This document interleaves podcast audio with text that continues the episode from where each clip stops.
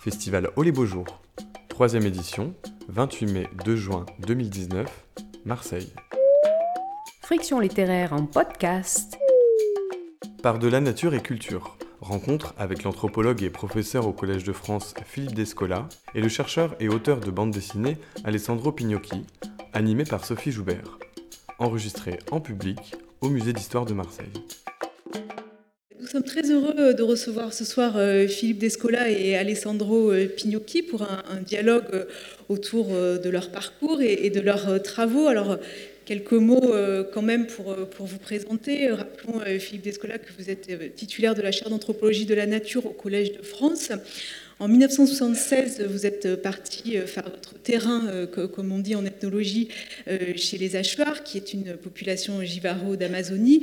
Cette expérience qui a duré trois ans a été bien sûr fondatrice hein, pour la suite de votre vie et de votre parcours intellectuel. Vous êtes notamment l'auteur des Lances du crépuscule, paru dans la collection Terre humaine, de Par-delà, nature et culture, et puis plus récemment de, de ce petit livre d'entretien la composition des mondes, entretien avec euh, Pierre Charbonnier. Euh, Alessandro Pignocchi, vous êtes euh, à l'origine philosophe, chercheur en sciences cognitives, et la lecture des livres de Philippe Descola, notamment Les Lances du crépuscule, mais, pas seulement, vous a énormément marqué. Ça a été là aussi très décisif pour la suite de, votre vie. Vous êtes allé chez les, chez les Achuars, 40 ans après, après Philippe Descola, enfin vous y êtes allé plusieurs fois hein, d'ailleurs. De cette expérience, vous avez ramené une, première bande dessinée euh, documentaire qui s'intitule euh, Anan, qui est à la fois euh, une adaptation en bande dessinée de, des Lances du Crépuscule et, puis en même temps une, mise en scène de, votre, de votre propre expérience. On pourrait dire que c'est entre le documentaire et, l'autofiction, enfin quelque, quelque chose comme ça.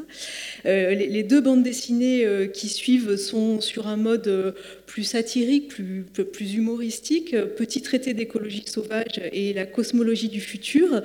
Et puis votre dernier livre intitulé la, recomposition des mondes, donc bien sûr en, en référence à, à la composition des mondes. Voilà, on va, on va mettre les deux, euh, les deux côte à côte. Euh, là, c'est un, un retour euh, à, un mode plus de narration plus, plus documentaire. Et, dans, dans, ce livre-là, vous, vous racontez votre, votre expérience à la ZAD de Notre-Dame-des-Landes, où vous passez beaucoup de temps et vous nous expliquerez pourquoi cette expérience-là est extrêmement importante pour vous. Disons aussi peut-être que vous, vous tenez un blog, il est toujours actif, un blog qui s'appelle Puntish, c'est le nom d'un insecte, euh, je crois que c'est la, la larve. Prenez un micro, c'est la friandise. Ah.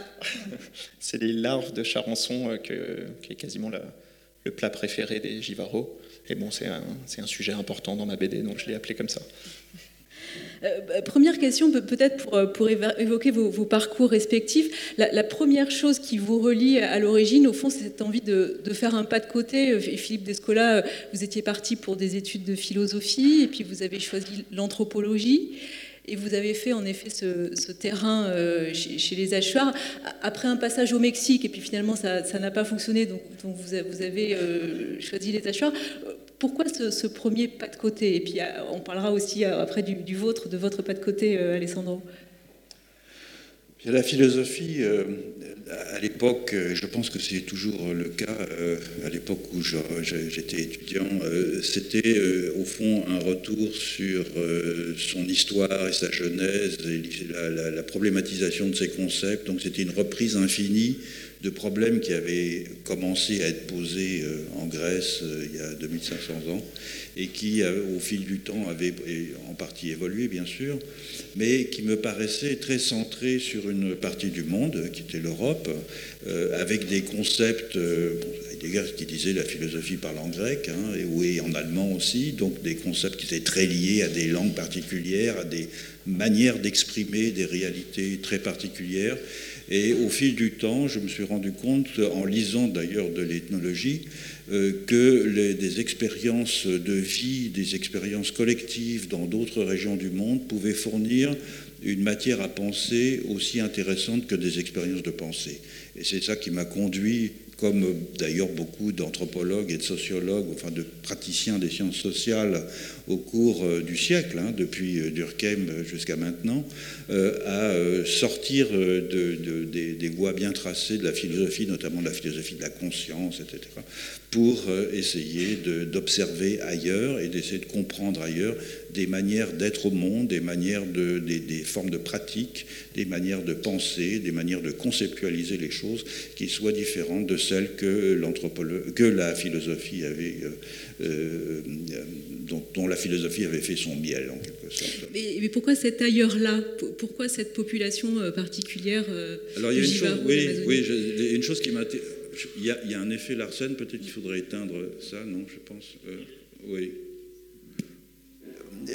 il y a une chose qui m'intéressait dès cette époque, et en fait dans les, livres que vous mentionnez, il y en a un premier qui s'appelle La nature domestique et qui est la thèse que j'ai préparée sous la direction de Claude Lévi-Strauss.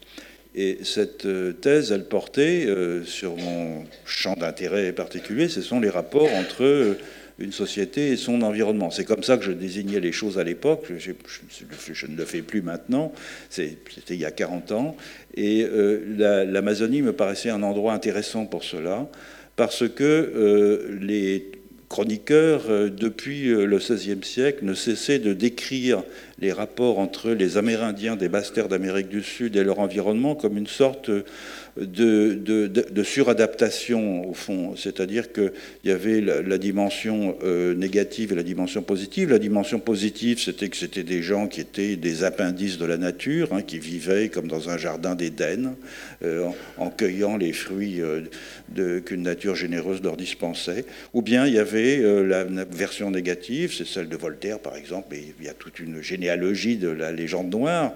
c'était des brutes cannibales qui s'entretuaient et qui ne méritait à peine le nom euh, d'homme.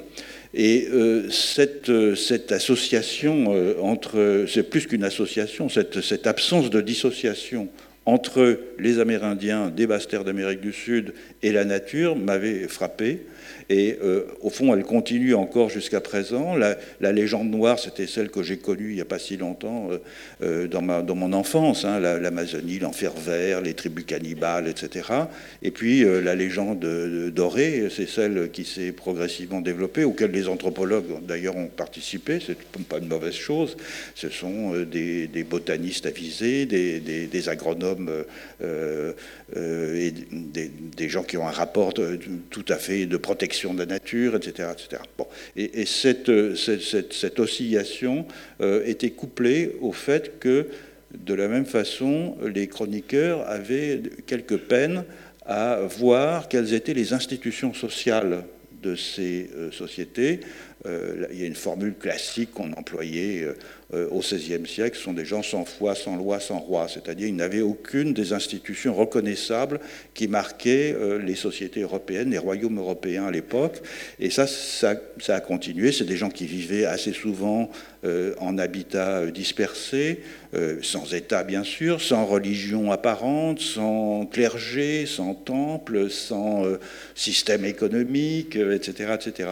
Et donc c'est cette extrême frugalité euh, sociale, si je puis dire, euh, couplée à une connexion, semble-t-il, très forte avec la nature qui avait attiré mon attention. C'est pour ça que j'avais souhaité aller chez les Hatchois, qui à l'époque n'avaient jamais été décrits ethnographiquement, pour comprendre quels étaient leurs rapports avec l'environnement. Et c'est ça qui a déclenché, au fond, par la suite, une façon pour moi un peu différente de percevoir d'une manière générale les rapports entre les collectifs humains et les collectifs non humains.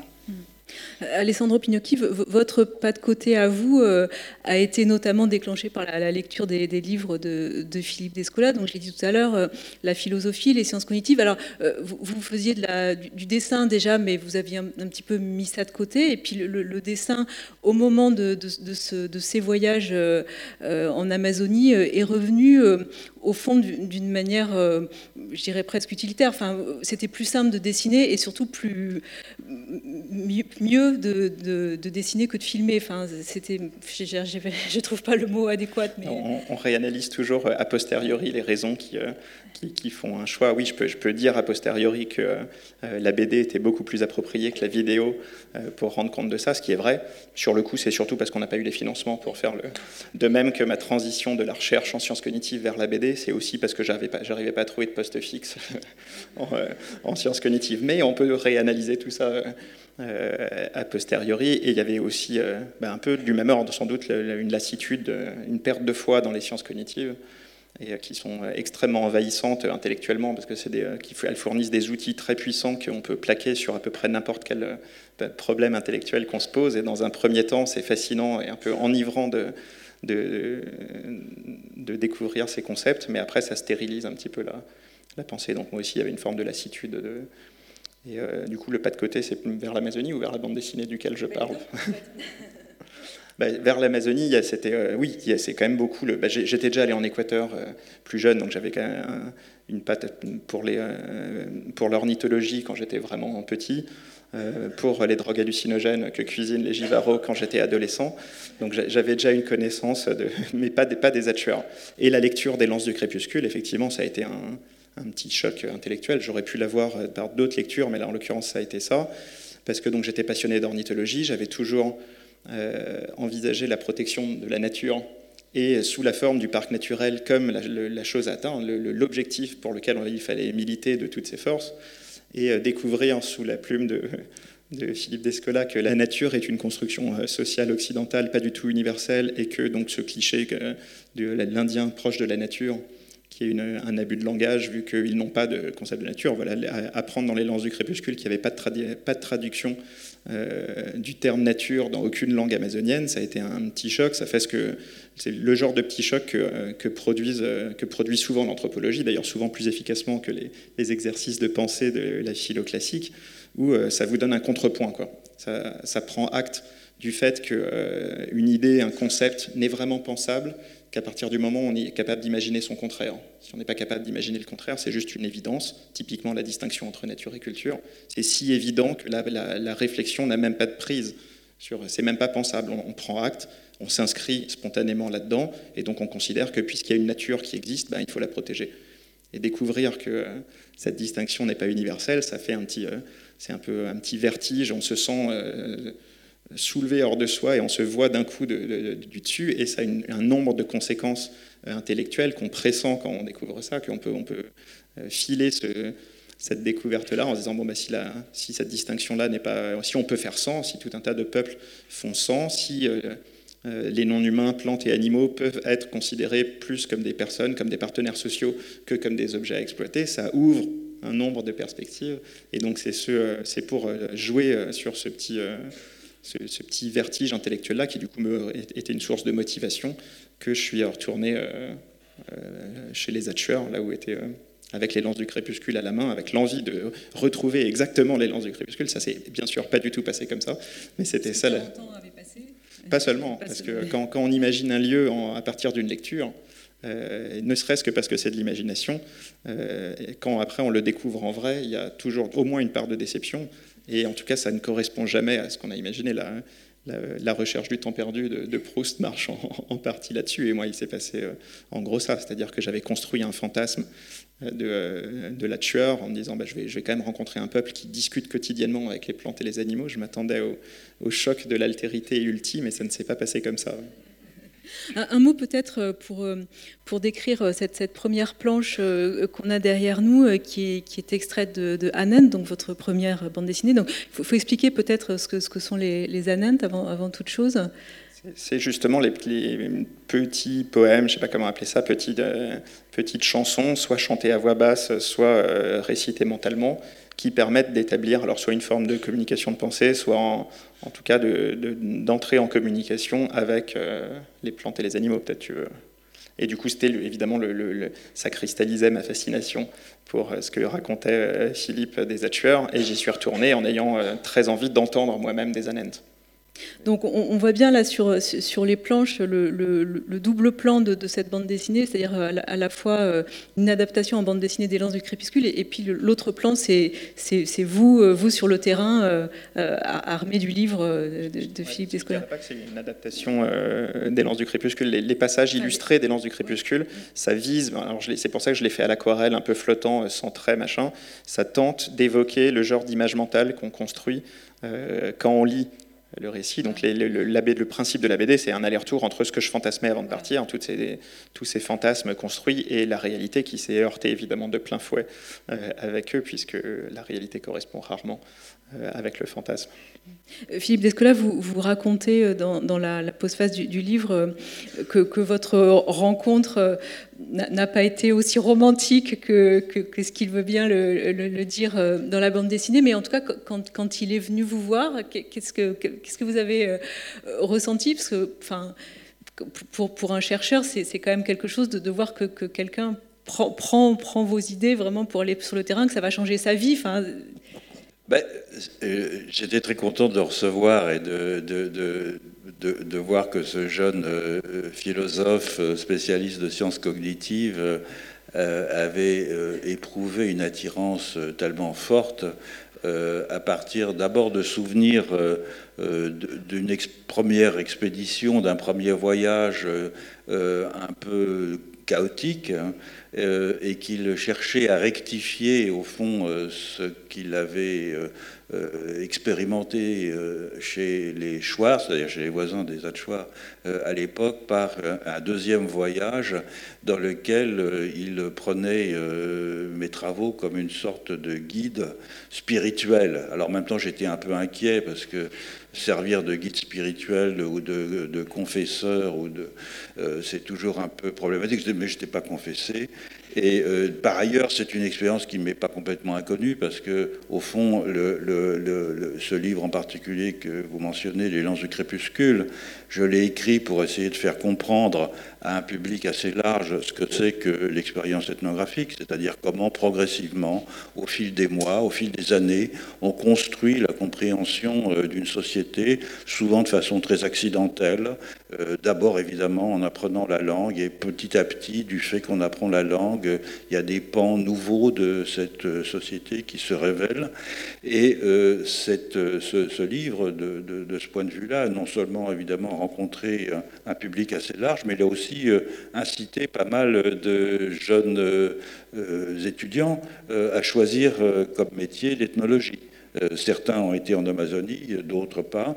Et donc, j'ai reçu au fil des années pas mal de, jeunes, de jeunes j'allais dire de jeunes chercheurs, de jeunes étudiants voulant mener une carrière de chercheur. Euh, donc euh, stimulés par l'appétit de connaître et par le désir de découvrir des choses nouvelles, euh, qui m'ont demandé de les conseiller, de les guider, de les orienter pour mener des études en Amazonie.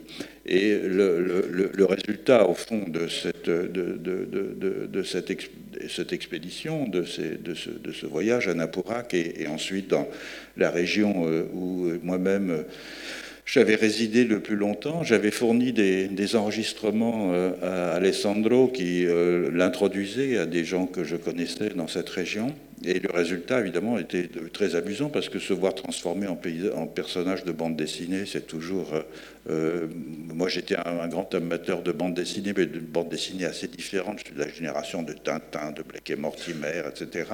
Et donc, devenir un personnage de bande dessinée, c'était assez euh, amusant. Et ce, que, j'ai surtout trouvé passionnant, c'est de voir l'évolution dont on va parler tout à l'heure d'Alessandro de, de, au fil du temps, c'est-à-dire comment cette expérience euh, initiale euh, l'a transformé et a transformé son regard euh, sur les choses, comme elle avait transformé mon regard sur les choses, sauf que la transformation que j'ai subie moi, je l'ai méthodiquement développée sous la forme d'une œuvre scientifique, et Alessandro l'a méthodiquement développé sous la forme d'une œuvre littéraire et maintenant d'une action politique euh, dont il va parler euh, tout à l'heure. Donc ces deux voies euh, différentes, elles ne sont pas incompatibles, au contraire, je, je pense que les, on aura l'occasion d'en parler peut-être, que les, les, développements théoriques qui sont au fond, qui ont été stimulés par mon expérience ethnographique, qui m'ont conduit euh, à mener les recherches que j'ai euh, faites et à publier un livre comme Par de la nature et culture, euh, ont des conséquences politiques importantes. Et je suis donc très content que ces conséquences soient exploitées et rendues visibles, au fond, par des gens d'une génération un peu plus jeune que la mienne. Oui, puisque puisque vous, vous-même, quand, vous êtes parti chez, les HUA, vous étiez un, un jeune étudiant très très politisé. Et puis, euh, voilà, vous avez, été un peu déçu par, euh, par le marxisme-léninisme, pour faire vite. Bah, les gens de ma génération étaient très politisés. Donc, nous, étions presque tous, enfin, surtout les étudiants en philosophie, nous étions tous des, militants mais dans un cadre général léniniste, disons, et euh, les questions en particulier de rapport à, euh, ce que j'appelais encore à l'époque de rapport à la nature ou d'écologie, si vous voulez, était très, très peu développé, pas du tout prise en compte par la, gauche. Elles sont elles l'ont été euh, très très progressivement. C'est un, peu surprenant de voir maintenant que, pour des gens de ma génération en tout cas, euh, que des questions de, au fond de la, surface géoécologique qui est nécessaire au fonctionnement du capitalisme avait été complètement passé sous silence hein, par la gauche.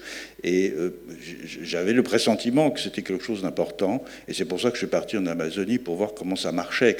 Euh, et donc cette, cette déception vis-à-vis des cadres théoriques, si vous voulez, de notre génération, on pensait qu'en créant le parti léniniste idéal, euh, débarrassé des euh, des, scories euh, des déviations staliniennes et maoïstes, on arriverait à créer un monde nouveau euh, d'émancipation et de bonheur.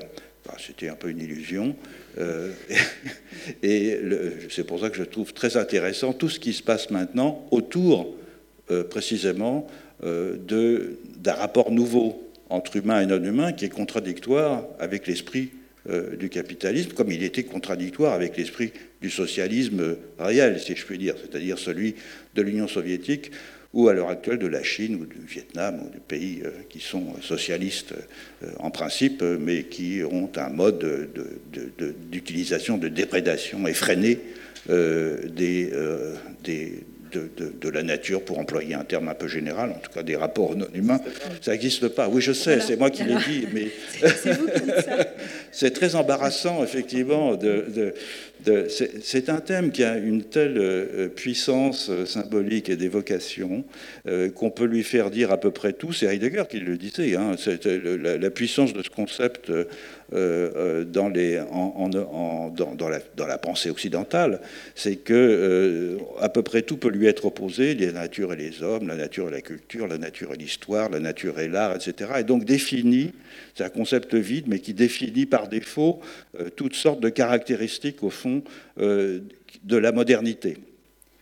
Et donc voilà, c'est difficile de s'en débarrasser complètement. Mais euh, l'une des choses précisément qui me semble importante à souligner, pour revenir à cette question politique, c'est que le développement, au fond, de la modernité, qui est fondé paradoxalement sur l'idée de nature, c'est-à-dire le fait que euh, les euh, humains se différencient de la nature parce que euh, ils ont des capacités morales, euh, psychologiques, cognitives, etc., euh, qui leur donnent la maîtrise intellectuelle, qui leur permet l'étude scientifique de cette nature et qui leur permet techniquement de maîtriser les ressources qu'elle contient. Donc ça, c'est le, la, grande histoire de la modernité qui se déploie de façon systématique à partir du XVIIe siècle. Mais cette euh, histoire qui aboutit euh, dans la deuxième moitié du XVIIe siècle au libéralisme, c'est-à-dire à, l'idée que l'émancipation progressive des peuples en Europe, bien sûr, il ne faut quand même pas exagérer, hein, en Europe, euh, est fondée sur l'accumulation des richesses, sur le progrès du bien-être, euh, ce couplage, qui est encore euh, manifeste dans le discours euh, des hommes politiques, du politique en Europe, ce couplage, il est fondé sur l'élimination, sur la dissimulation de la dévastation de la nature, je m'excuse, c'est-à-dire au fond de la surface géoécologique nécessaire au développement du libéralisme. Ou, eh bien, dans les énergies fossiles, mais avant ça, dans le colonialisme, c'est-à-dire dans l'économie de plantation euh, esclavagiste euh, en Amérique du Nord, etc. Donc pour que, le, pour que le libéralisme devienne le capitalisme moderne et le capitalisme industriel, il a fallu cette dissimulation du rôle de la fondation matérielle, physique de la nature, fondée sur l'idée qu'elle est euh, une ressource illimitée, dans le, la philosophie politique et juridique, au fond, qui nous continue à nous faire euh, tenir comme des euh, collectifs sociaux. Euh, Alessandro Pignocchi, vous le disiez tout à l'heure, donc évidemment cette idée de, dépassement de, l'opposition nature-culture a, été vraiment fondamentale pour vous. Il y a, autre chose dans, la, pensée de, Philippe Descola et, dans ce que vous avez vu chez les hachueurs qui, vous intéresse beaucoup, c'est cette idée des, des, relations non pas de sujet à objet, mais de sujet à sujet. C'est la même chose. C'est que la le concept de nature, en tout cas comme, on l'utilise, et la distinction nature-culture, sous-entend que les seuls sujets sont les humains qui sont du côté, de, du, côté de la culture, et tout le reste, c'est une sphère autonome d'objets étudiables par la science, exploitables, etc. Une ressource, en fait. Bah, une, ressource ou un sanctuaire à protéger. mais, euh, et du coup, moi, je l'ai traduit, enfin, c'est euh, complètement. J'aime bien le traduire en, sur cette distinction-là entre euh, deux types de relations qu'on peut avoir avec l'autre. Euh, soit une relation de sujet à objet, soit une relation de sujet à sujet, parce que ça satisfait le, chercheur en sciences cognitives que j'étais, vu que c'est très ancré psychologiquement. C'est vraiment deux attitudes différentes qu'on peut avoir vis-à-vis de l'autre, l'autre quel qu'il soit, que ce soit un, humain, un animal, une plante ou un objet. Et ces deux modes de relation, vraiment distincts du point de vue des mm, rouages psychologiques qui sont mobilisés, et entre lesquels on peut basculer euh, très vite. Quand on considère l'autre comme un objet, qu'on a avec lui une relation de sujet à objet, euh, la valeur de l'autre ne dépend que des fonctions en gros qu'il peut remplir pour nous. Et donc c'est euh, cette relation-là qui est typique de l'Occident moderne vis-à-vis de la nature, qui est illustrée entre autres par la notion de service écologique, qui semble devoir euh, justifier tout, acte de protection. Il faut forcer, c'est parce que cet espace nous rend des services, fût-il des services de contemplation esthétique, de récréation, etc. Mais c'est toujours dans un rapport d'utilisation de sujet-objet. Et quand on considère l'autre euh, comme un sujet. Là, d'un coup, il a une valeur intrinsèque, indépendante des services qu'il peut nous rendre, et on mobilise d'autres facultés empathiques, plus émotionnelles, affectives, etc. Et on, oscille très vite entre les deux. Quoi si, euh, quand si mon ordinateur portable commence à dysfonctionner, que vraiment c'est horrible et que je me demande comment je vais me venger de lui, je me dis est-ce que si je vide cette bouteille d'eau dans son clavier, est-ce qu'il va souffrir? Est-ce que, est, que je, peux lui faire du mal? Je me mets à le considérer comme un sujet. Ensuite, je me reprends. Je fais ben non, c'est juste, ça va le casser, c'est pas assez absurde. Ou euh, quand euh, l'exemple très bateau que je prends dans la, BD sur la ZAD, c'est qu'on a, pris l'habitude euh, quand on vit dans des grandes villes, euh, à Paris notamment, de vraiment de contourner, d'enjamber euh, des migrants, des SDF, etc., en les considérant comme des objets. Hein, c'est pas pour se protéger soi-même, on les voit juste comme des, sortes d'obstacles à éviter. Mais il suffit de très peu de choses. là, il y en a un qui m'a appelé frérot quand j'arrivais ici, ça m'a fait un choc ce terme, et je me suis retourné, et là du coup, c'était devenu un sujet, on a, et c'est assez vertigineux quand on, quand on, se sent à leur place, et on oscille euh, très facilement entre ces, deux. Donc c'est vraiment des deux attitudes psychologiques très fondamentales euh, de l'esprit humain. Et euh, bien sûr, chez nous en Occident, on a régulièrement des relations de sujet à sujet avec des plantes et des animaux, quand on parle à son animal domestique, quand n'importe quel petit éleveur qui connaît chacune de ses bêtes par son prénom et qui souffre avec elles quand elles sont malades a une relation de sujet à sujet avec elles. Mais ce n'est pas cette relation-là qui façonne euh, la société, en gros les normes, euh, les normes sociales et la, façon dont le monde s'organise. Euh, inversement, en Amazonie, il y a évidemment que régulièrement les Indiens vont considérer les plantes et les animaux comme des objets, mais ce n'est pas cette, relation-là qui façonne leur, globalement leur rapport au monde. Et donc ça me semble être une façon à la fois ancrée psychologiquement et efficace de décrire très concrètement euh, cette espèce de changement de mentalité que tout le monde appelle de ses voeux, mais on ne sait jamais très bien ni ce que ça veut dire concrètement, ni surtout comment s'y prendre. Et quand on, pose le problème en termes de soit une nature objet, soit des non-humains sujets, et qu'on on, voit déjà ce que ça veut dire, et surtout on, voit les outils, la méthode pour y parvenir. Puisque l'idée, en gros, c'est qu'il n'y a pas de... L'idée que je défends maintenant, mais je pense que c'est la même, euh, c'est juste reformulé différemment, qu'il n'y a pas d'issue sérieuse à la crise écologique euh, sans tendre vers un rapport au monde où la relation par défaut, à la fois la plus spontanée et celle qui structure notre rapport au monde, est une relation de sujet à sujet avec les non-humains, donc on ne les considère plus ni comme des ressources, ni comme des objets précieux à protéger, mais comme des, comme des sujets avec une intériorité, etc. Il faut, tendre, euh, il faut tendre vers ça, entre autres pour deux raisons toutes simples. Euh, la première, c'est que euh, la relation de sujet à objet donc, qui règne en Occident se décline sous deux formes différentes, qui est soit l'exploitation, soit la protection.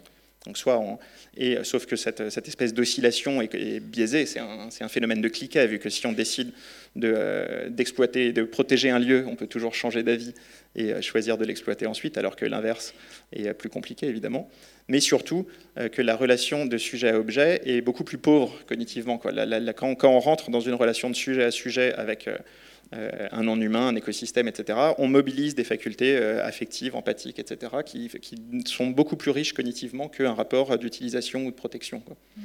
Et donc il faut vers tendre vers ça.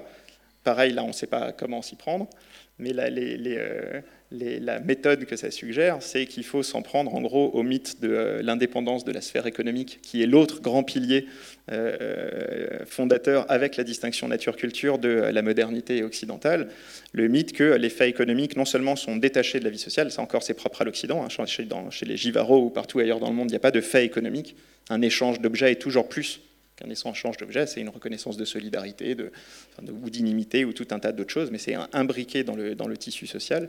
Chez nous, les faits économiques, non seulement sont, ont été extraits au, cours du 19e siècle, mais surtout mis en surplomb.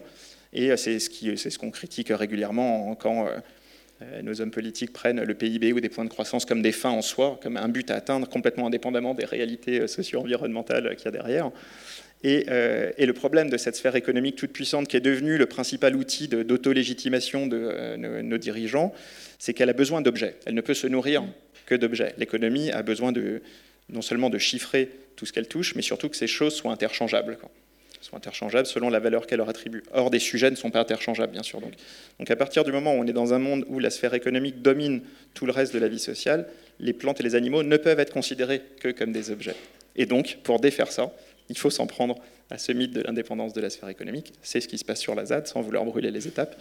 Et euh, surtout, ce qui est marrant, et ça, moi, ça a été une découverte relativement récente, c'est qu'à partir du moment où, une lutte sociale devient, euh, s'en prend à ce mythe économique, c'est-à-dire où en gros des humains se disent bah non, on ne veut plus être des objets interchangeables, on ne veut plus être de la ressource humaine, on aspire à autre chose, on aspire à réintroduire euh, des dimensions non comptables, enfin en fait ce qui fait tout le sel de l'existence qui ne se compte pas. À partir du moment où, une lutte prend cette voie-là, elle devient par la force des choses et spontanément une lutte écologique, parce qu'elle ouvre les espaces, même si c'est des gens qui n'ont aucun intérêt pour euh, les plantes, les animaux, etc., parce qu'elle ouvre les espaces pour euh, d'autres types de relations et aussi une espèce de forme de solidarité spontanée entre tous ces objets maltraités par la sphère économique qui aspirent à redevenir des sujets, en gros. Quoi. Et donc ça crée une, solidarité spontanée avec euh, les non-humains. Mm. Et donc le, le, paradigme de cette lutte, à mon avis, c'est les luttes territoriales type ZAD, mais pas seulement en fait. Alors, on va, on va venir euh, à la ZAD euh, dans un instant. Euh, peut-être, Philippe Descola, pourriez-vous développer un, exemple que, j'aime beaucoup et je trouve assez parlant? C'est l'exemple de, l'interaction dans la forêt amazonienne. C'est-à-dire qu'il n'y a pas d'un côté les humains, de l'autre côté la, forêt sauvage. Vous dites au fond que les, les ont fait, ont fait de cette, cette, forêt une espèce de, macro-jardin. Et, et là, c'est vraiment un exemple d'interaction. Oui, c'est pas simplement les Jivaros, euh, c'est en, général les populations amérindiennes des, des basses terres d'Amérique du Sud. Depuis le début de la domestication des plantes, il y a à peu près 8000 ans dans cette région, euh, les techniques, les façons culturelles, notamment l'horticulture sur brûlis, euh, est, est, une sorte de, prolongement de la gestion des plantes sous couvert forestier, et en particulier dans dans un essart, dans un jardin, on coupe la forêt, on brûle, et sur la litière de cendres, on plante du manioc, patates douces, des ignames, etc., des papayes. Et euh, on transplante aussi des plantes sauvages. Et la transplantation euh, de plantes qui viennent de la forêt dans les jardins, comme on abandonne le jardin au bout de 3-4 ans, euh, fait que la composition floristique de la forêt se transforme progressivement. Autrement dit, la forêt amazonienne euh, est un, en partie anthropique, c'est-à-dire que la, composition floristique de la forêt euh, a évolué au fil des millénaires du fait de cette pratique. Il y a aussi le fait qu'il y a des animaux qui viennent manger le manioc, par exemple, et qui, en venant dans les jardins, vont déféquer, vont donc laisser des graines qui vont de, de, fruitiers, de, qui vont germer, etc. etc. Donc cette, cette pratique a complètement transformé la forêt et il n'y a pas de, conscience euh, chez euh, des populations amérindiennes que je connais euh, du, fait d'avoir, au fond, fabriqué une forêt artificielle. Néanmoins, ça se transmet par des alors chez les Atchors, par exemple, la forêt est un jardin. Hein. C'est le jardin d'un jardinier, c'est un esprit qui s'appelle Shakheim, et euh, donc qui vient visiter les hommes en, rêve, qui leur indique les meilleurs endroits pour ouvrir des, jardins. Et ce que font euh, les euh, lorsqu'ils ouvrent un nouveau jardin, c'est qu'ils substituent des plantations humaines à des plantations d'un esprit. Et lorsque euh, le jardin est laissé à l'abandon, c'est donc le jardin de l'esprit qui va recoloniser le jardin des humains. C'est ce mouvement de va-et-vient euh, euh, fait qu'il est évidemment absurde de parler d'un univers sauvage d'un côté, d'un univers domestique de l'autre, parce que tout dans la forêt, de ce point de vue-là, est conçu comme étant domestique, et l'est en grande partie, puisque la forêt est encore une fois le résultat d'un processus de domestication involontaire. Et donc ces liens extrêmement profonds et anciens entre les populations amérindiennes et euh, les euh, non-humains, les plantes et, les animaux, parce que ça a des effets aussi sur les populations euh, animales, sont conceptualisés sous la forme de relations de personne à personne. Alors, je fais une petite remarque à propos du sujet, sujet, sujet, sujet, objet. L'une des choses que j'ai cherché à montrer précisément dans mes travaux, c'est que cette relation très singulière des Amérindiens des basses terres d'Amazonie, que j'ai appelé animisme en sortant de la naphtaline, un concept qui était tombé un peu dans le discrédit. Euh, il est euh, perceptible dans d'autres régions du monde, notamment dans d'autres populations amérindiennes dans le nord de l'Amérique du Nord. Il est, perceptible en Sibérie, il est perceptible euh, dans certaines régions d'Asie du Sud-Est, dans certaines régions de Mélanésie, etc. Mais il n'a rien d'universel. C'est-à-dire qu'il y a d'autres formules possibles qui permettent, et on revient là à la question euh, des, conditions de la cognition, c'est-à-dire qui permettent de faire des inférences contre, à l'identité des êtres avec lesquels on interagit. Et parmi ces inférences, il y a l'inférence euh, animiste, c'est-à-dire l'idée qu'au fond, on a affaire à un sujet parce qu'il a une intériorité euh, analogue à la mienne, ça peut être un ordinateur, ça peut être un chat, ça peut être un rosier, ça peut être n'importe quoi.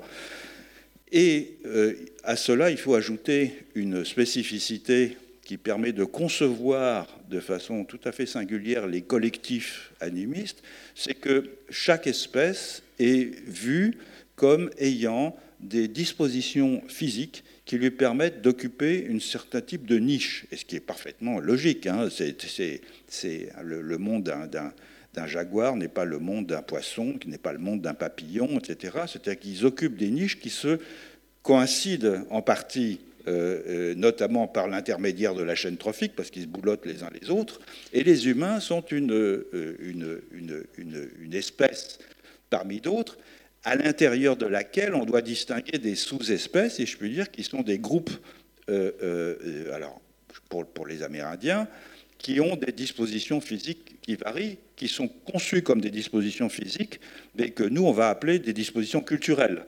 Donc les Atchouars voient leurs voisins euh, par exemple, du fait qu'ils ont un habitat différent, qu'ils mangent des choses différentes, qu'ils parlent une langue différente, etc., comme une sorte d'espèce, c'est-à-dire dotée de dispositions physiques qui leur permettent euh, de d'avoir une niche écologique à la manière d'un toucan, d'un jaguar ou d'un singe laineux.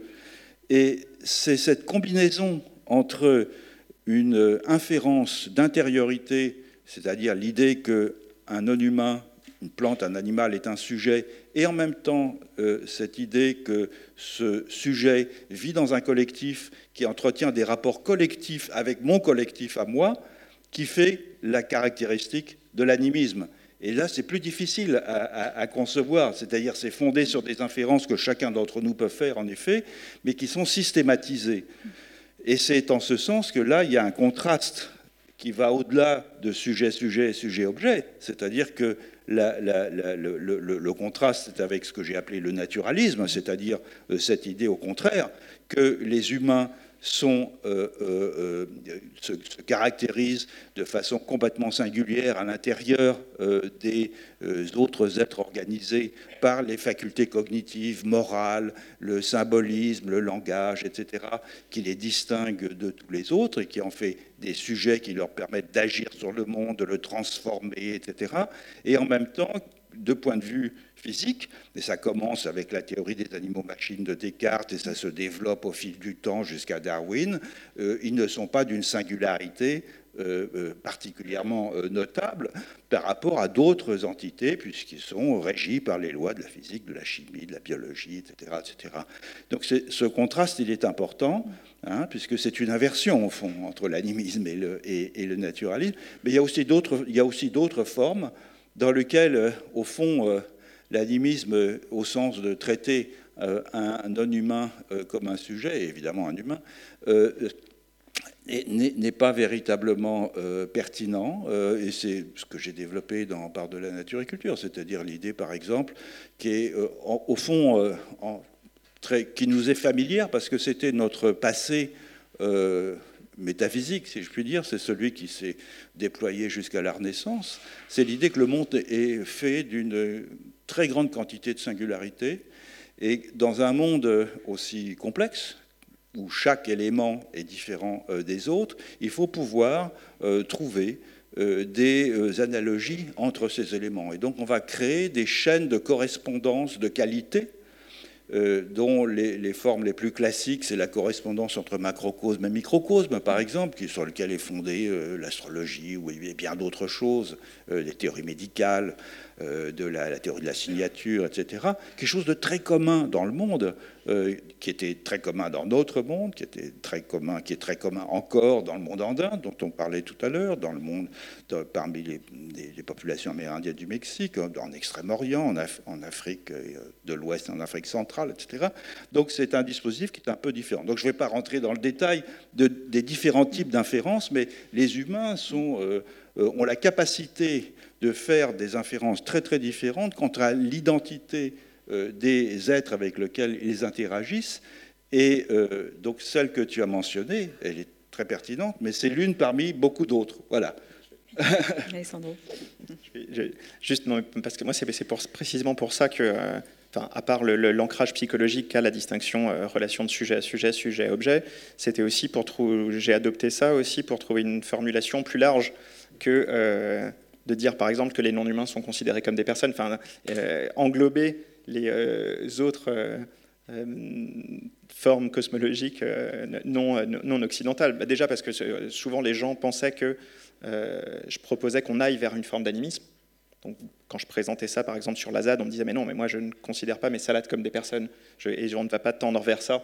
Et, et, euh, et la relation de, sujet à sujet est beaucoup plus large que euh, la relation animique où on, lui attribue une intériorité similaire à celle des humains. Mais du coup, toi, tu ne serais pas d'accord pour dire que euh, dans un collectif totémique ou analogique, la relation par défaut avec les non-humains est de type plutôt sujet à sujet?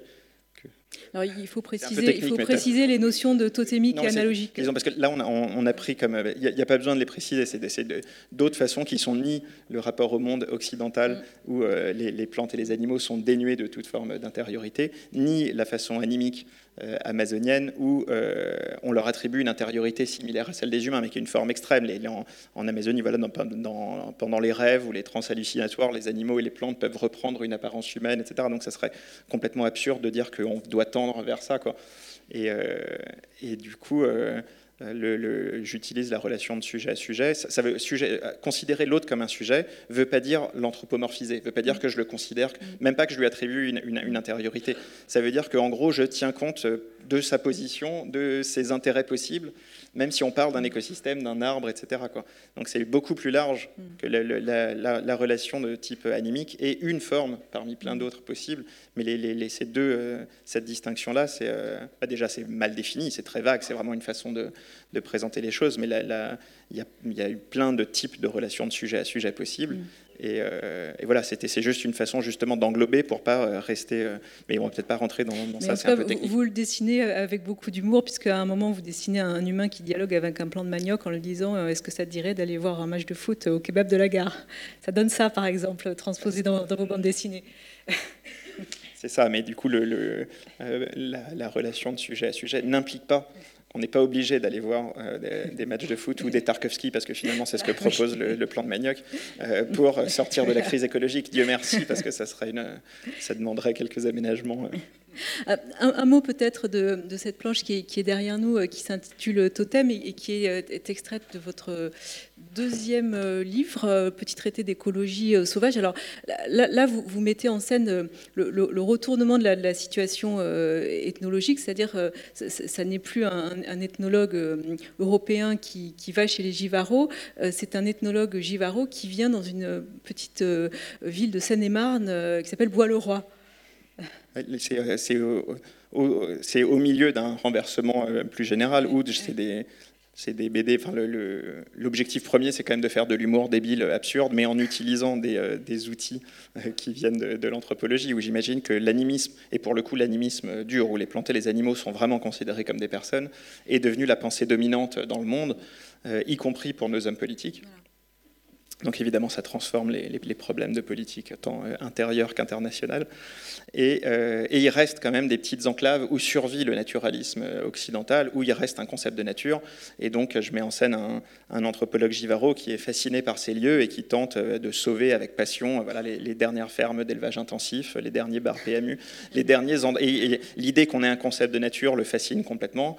Et une des choses qui m'a amusé, c'est de le faire voilà, très enthousiaste et de lui faire commettre un peu tous les types euh, d'erreurs d'interprétation, notamment de surinterprétation, que euh, ont commis les anthropologues occidentaux en arrivant en Amazonie, dont moi, quand j'avais voilà ce que je disais au début, les lances, les, du crépuscule à la main, et je voulais absolument que les Indiens que j'avais en face ressemblent à ceux qui étaient dans le livre, et euh, donc à la, le moindre petit signe, on, voit de, derrière la manifestation d'une cosmologie, etc. Et donc lui, voilà, dans les moindres petits actions quotidiennes qu'il observe au café de la gare de Bois-le-Roi, il retrouve la mythologie grecque, la distinction nature-culture etc.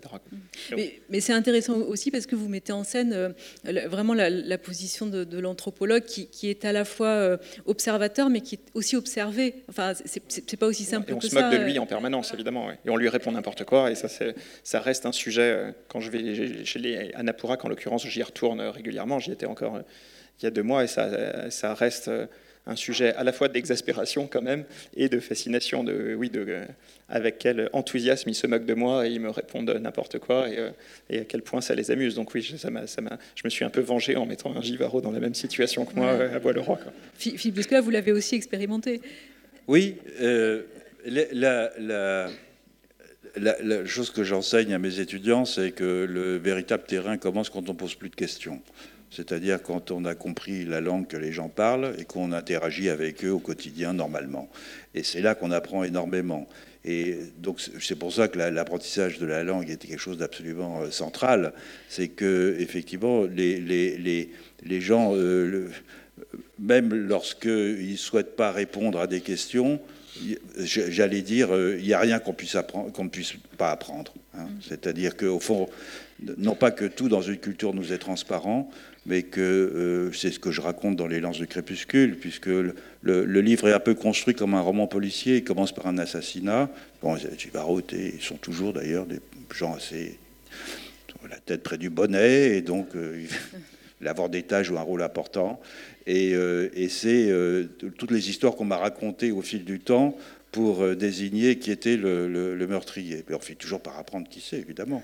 Euh, on, est un peu comme des flics, on fait, ou comme l'Inquisition, on fait toujours par savoir ce qui se passe. Mais pourquoi? Parce que simplement, on est attentif, on, est, on devient une éponge, on est un meuble dans un coin de la maison, et donc on regarde, on, apprend, etc. Mais ça, ça demande du temps. Mm. C'est ça, au fond, là. Ça demande pas de grand talent d'être un ethnologue, hein. ça demande de l'humilité et du temps. Alors après, on en fait ce qu'on veut. Euh, on peut faire des interprétations plus ou moins plausibles, plus ou moins pertinentes, etc. Mais les informations ethnographiques, ce qu'on appelle des informations ethnographiques, c'est des choses qu'on incorpore y compris physiquement, hein, dans ses façons de se tenir, dans ce qu'on apprend à manger, dans, le, dans les habitudes que l'on prend euh, euh, de, de, toutes sortes et qu'on finit par partager euh, avec les gens au milieu desquels on vit. Et c'est ça qu'on essaye de restituer après, imparfaitement, parce qu'au fond, c'est aussi une tranche de notre vie qu'on restitue. et c'est ce qu'a fait euh, Alessandro, c'est ce que j'ai fait euh, dans Les Lances du Crépuscule, et c'est un tout petit bout simplement. Euh, on pourrait écrire des monographies et des monographies et des monographies sur de, très nombreux aspects d'un collectif au sein duquel on a, vécu, dont on a partagé la vie, et dont on finit par partager en partie les valeurs.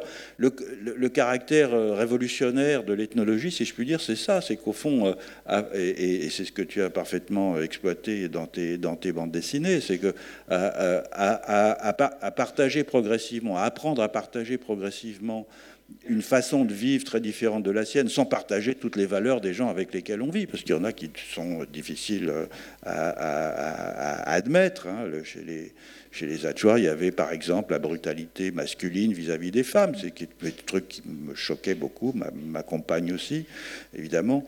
Euh, mais à force de partager cette façon de voir, eh bien évidemment, au retour, on a euh, un retour critique précisément sur soi-même et sur euh, le, monde qu'on a, qu'on a, qu'on a quitté pendant quelques années et qui vous apparaît tout d'un coup dans toute sa nudité comme euh, un monde d'injustice, en particulier un monde d'objets.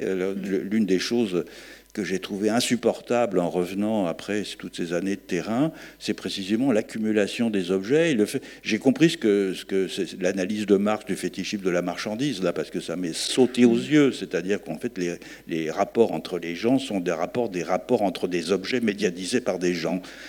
Et c'était terrifiant, après avoir vécu avec très peu de choses, euh, et, très bien pendant euh, des années, tout d'un coup, penser qu'on avait besoin de cette monstrueuse quantité d'objets qui circulaient de façon marchande était quelque chose. J'ai encore un peu de mal avec ça, je dois dire.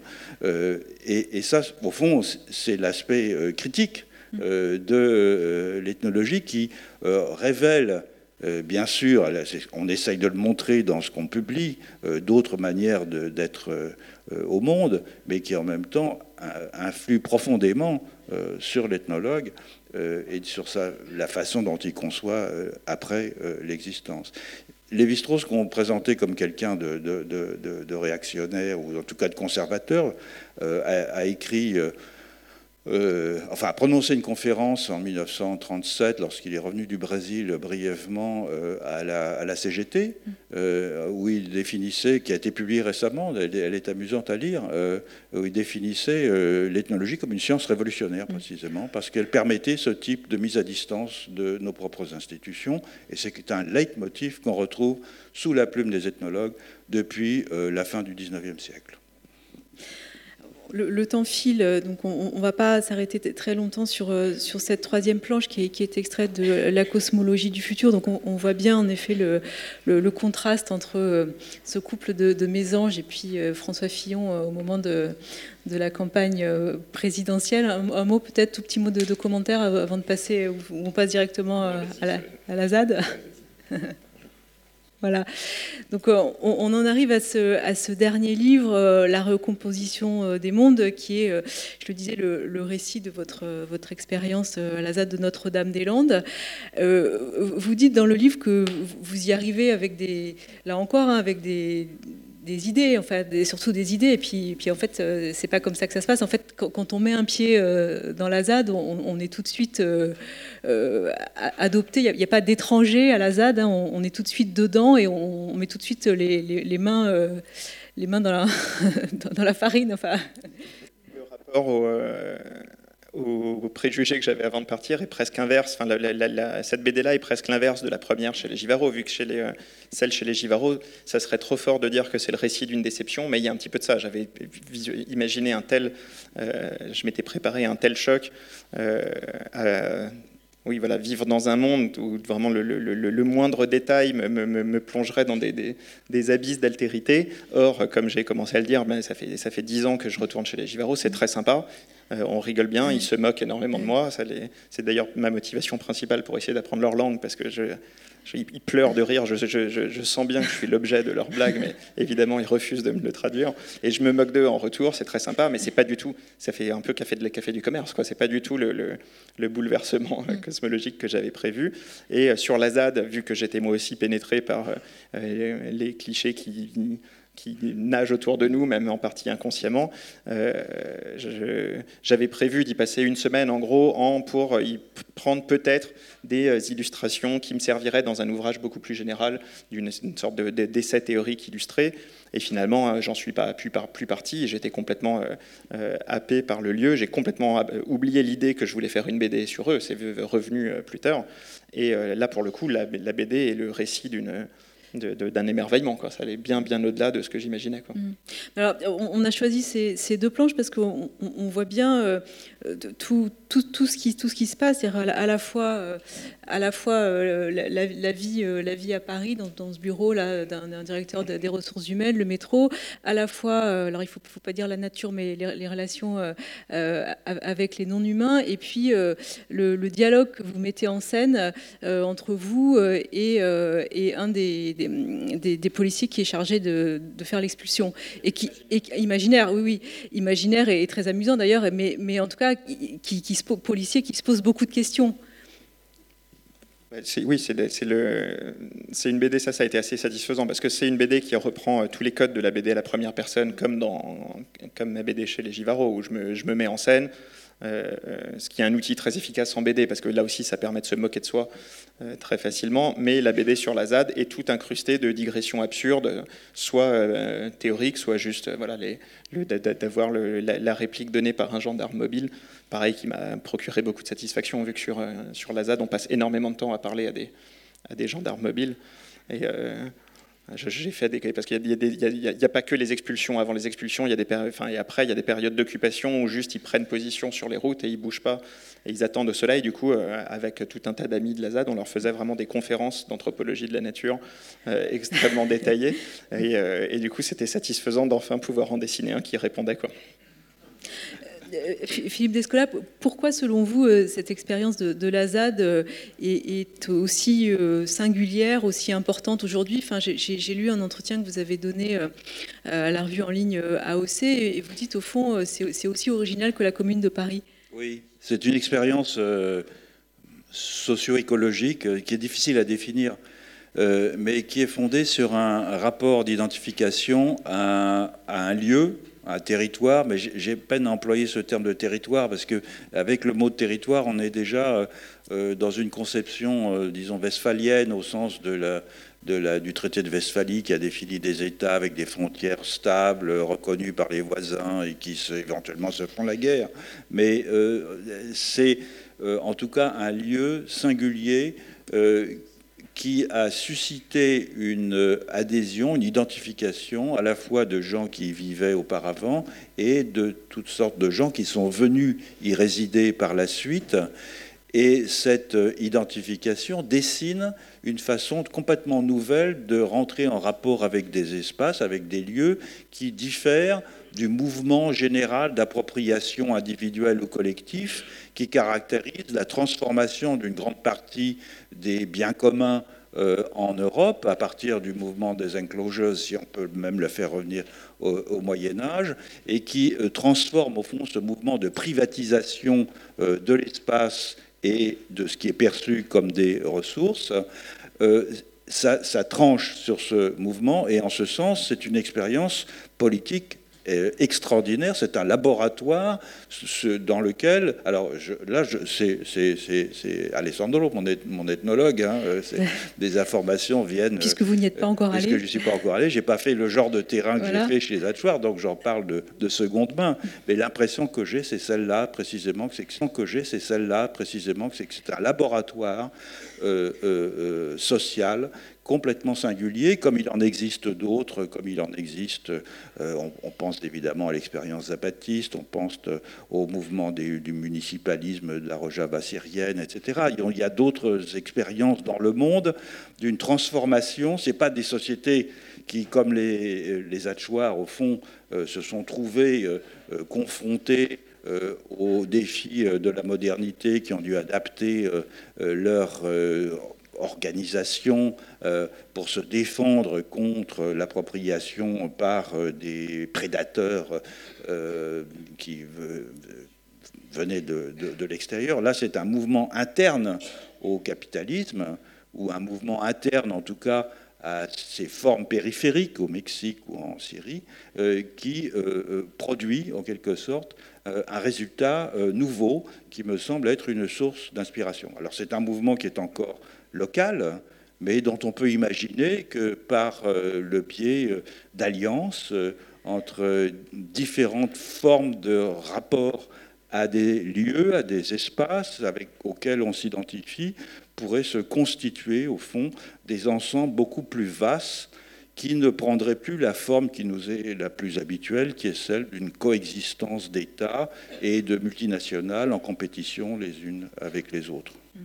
Mais alors, enfin, j'ai posé une question extrêmement naïve, mais, mais pour, pourquoi ça, déchaîne euh, autant de, autant de violence et, de peur? Parce que enfin, quand on en parle comme ça, on se dit oui, c'est extrêmement enthousiasmant, euh, ce, laboratoire. Pourquoi ça déclenche autant de violence que, cette de la, violence de la part de l'État. que vous mettez en scène dans, dans la BD Parce qu'il en a peur il en a mais pourquoi il en a peur, Et c'est moi, ça a été une, découverte. Encore une fois, je suis pas, je viens pas du milieu militant, je n'étais pas politisé. J'ai fait, je me suis politisé à grande vitesse évidemment sur la ZAD, mais ça, ça a été la, euh, ça a été ma découverte. C'est que je, avant ça, euh, j'aurais analysé cette situation je, me serais dit, parce qu'il est la façon classique euh, d'analyser les choses sur la situation de la ZAD, mais plein d'autres situations du même genre dont on, pourra parler, parce que ça me semble vraiment fondamental comme, euh, point pour comprendre un petit peu la, période qu'on traverse, c'est que spontanément, même les soutiens euh, de la ZAD dans les médias ou quoi parlent d'incompréhension. C'est parce que l'État ne comprend pas, mais on n'envoie pas 2500 gendarmes mobiles en prenant le risque de tuer, parce que ça c'était quand même,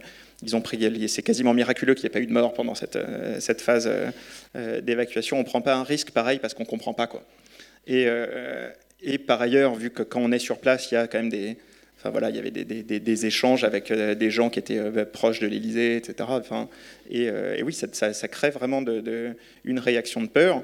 Pour comprendre cette peur, qui est assez mystérieuse, effectivement, parce que ça reste 1600 hectares. On se dit, c'est pas, vu, vu la puissance qu'il y a en face, c'est étonnant que qu'il soit saisi d'effroi face à un aussi petit territoire et 350 personnes, avec de nombreux soutiens, mais néanmoins. Quoi faut quand même. Enfin, je sais pas trop comment pas faire trop long, mais euh, en reprenant un peu la base, en s'intéressant à comment fonctionnent les, les motivations humaines, euh, en tout cas à un niveau euh, en, partie non conscient, un rouage extrêmement fort, c'est on cherche à être considéré comme un collaborateur fiable par les gens de notre groupe, ceux qui comptent pour nous, c'est-à-dire les gens avec qui on partage de l'affection, ceux avec qui on peut être amené à collaborer, et ceux avec qui on partage des intérêts stratégiques, etc. Et euh, cette motivation est très forte et elle peut être recouverte ensuite par des justifications a posteriori, y compris pour soi, où on s'invente des raisons euh, d'agir, mais qui, ne correspondent pas au, rouage profond. Et maintenant, si on se demande euh, quels sont les intérêts de groupe de nos dirigeants, le principal, c'est que le, le, peuple soit gouvernable. Et euh, qu'ils soient euh, inoffensifs pour eux, en gros, vu qu'ils sont beaucoup moins nombreux, et que leurs intérêts divergent, en gros, avec, euh, avec ceux du reste de la population.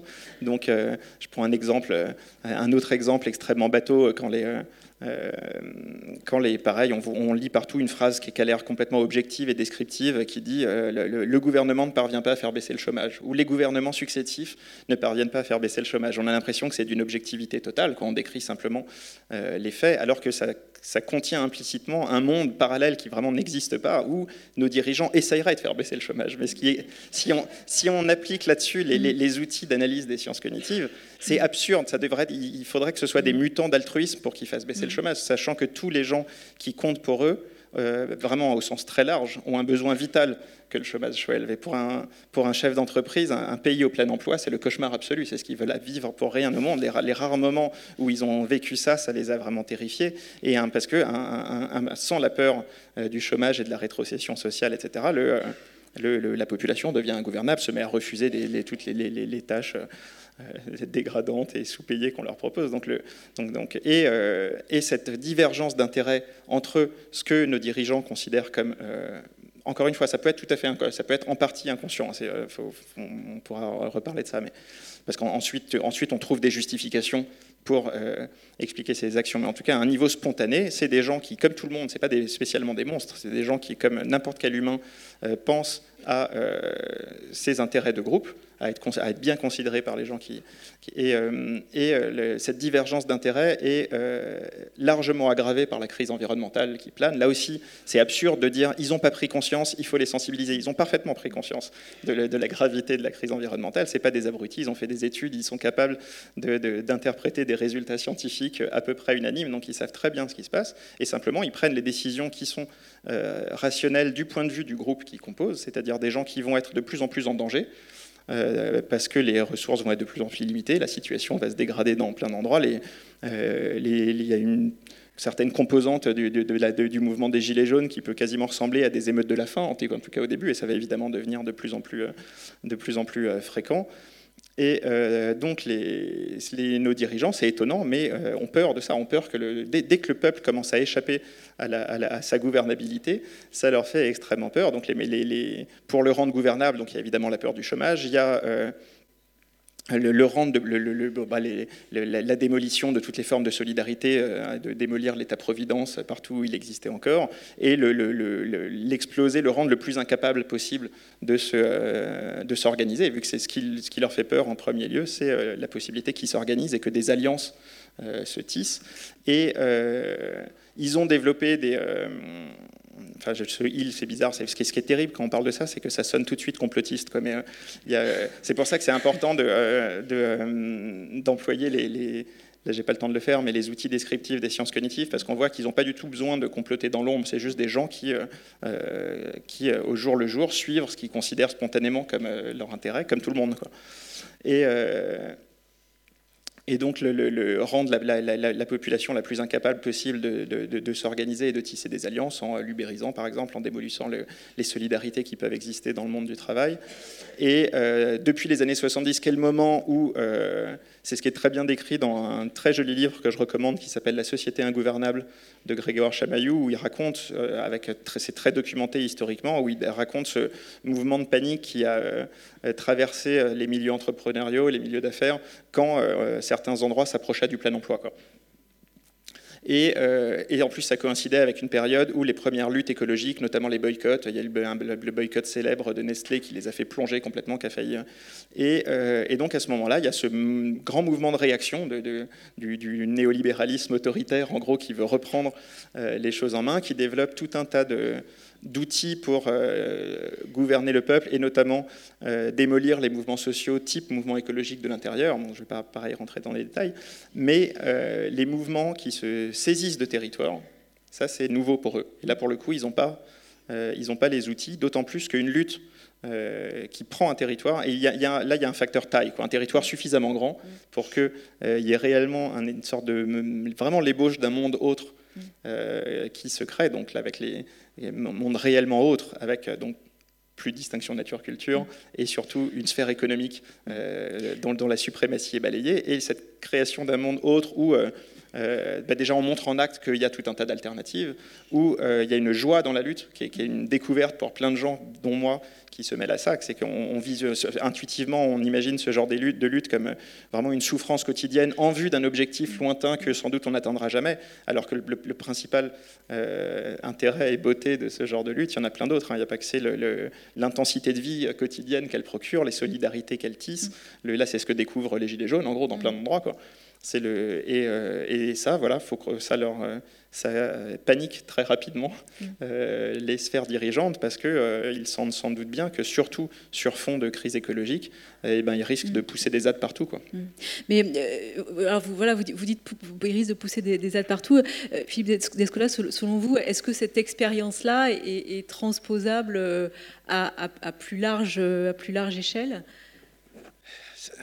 C'est une question extrêmement C'est la grande question. Au fond, la, grande question que j'évoquais tout à l'heure, c'est la question des échelles, précisément. C'est-à-dire comment euh, concevoir des formes d'autonomie euh, territoriale, si on veut, euh, se nouant des constellations de liens, d'alliances, de solidarité à l'échelle mondiale.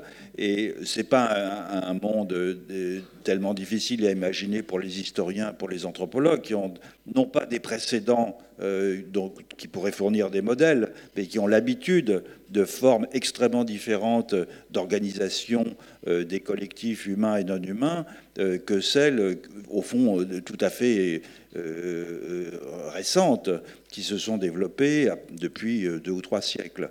Et moi, je pense par exemple à l'Italie du Nord, euh, au moment de la, fin du Moyen Âge, avec euh, ces alliances entre cités, les, jeux de rivalité, de conflit avec euh, Rome, avec le Saint-Empire, avec Venise, etc., qui formaient des coalitions.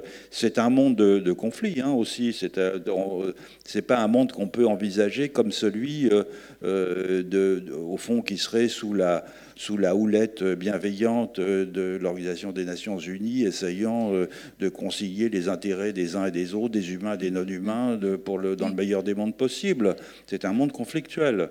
Euh, mais c'est très difficile à imaginer, mais euh, je pense que c'est pas complètement impossible. Et encore une fois, le problème principal, c'est celui de l'échelle. C'est-à-dire, au fond, ce, ce cette expérience. De toute façon, c'est des expériences qui sont euh, euh, d'une certaine façon spontanées. C'est-à-dire, on ne va pas.